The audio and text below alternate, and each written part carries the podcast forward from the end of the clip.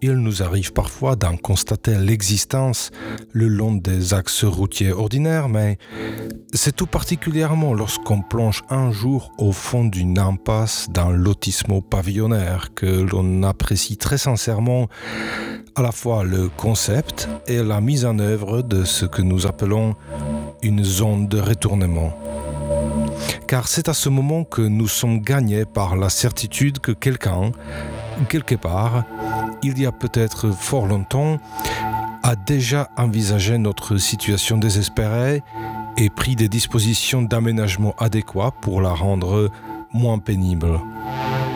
Et oui, ces petits ronds-points et ces placettes tout au fond des allées des rosiers et des allées des papillons sont parfois la petite lueur d'espoir au fond du tunnel.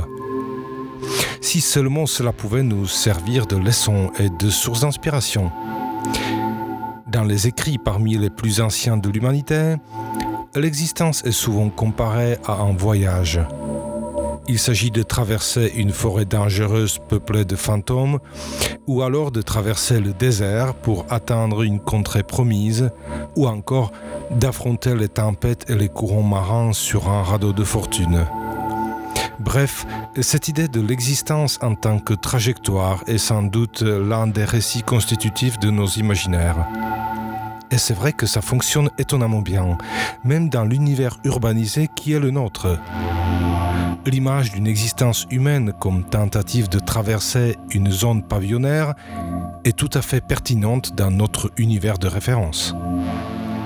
Il semblerait bien que ce soit là notre destinée collective moderne, ou du moins notre situation historique. Justement, à propos de nos chères situations comme nous, elles ont parfois du mal à se repérer dans l'univers moderne où toutes les allées ont tendance à se ressembler. Par conséquent, il arrive très fréquemment qu'elles n'évoluent pas du tout dans la bonne direction. Leur santé se détériore, elles deviennent mauvaises, voire catastrophiques. Pourtant, des solutions existent et elles sont littéralement à portée de nos engins de chantier.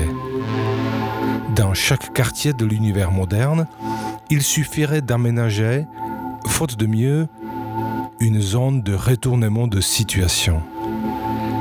Ainsi, les situations pourraient s'y rendre afin de s'y retourner et pouvoir par la suite évoluer dans une direction beaucoup plus souhaitable. Des situations dramatiques pourraient enfin faire demi-tour et s'améliorer petit à petit. Des situations sans issue pourraient connaître un nouveau départ. Évidemment, de nombreux détails restent à régler. Les dispositions et les dimensions précises qui, bien entendu, conditionneraient la taille des situations susceptibles de se retourner, mais aussi les modalités mêmes du retournement. Est-ce que les situations sont suffisamment autonomes pour venir se retourner toutes seules? Ou faut-il prévoir un accompagnement adéquat?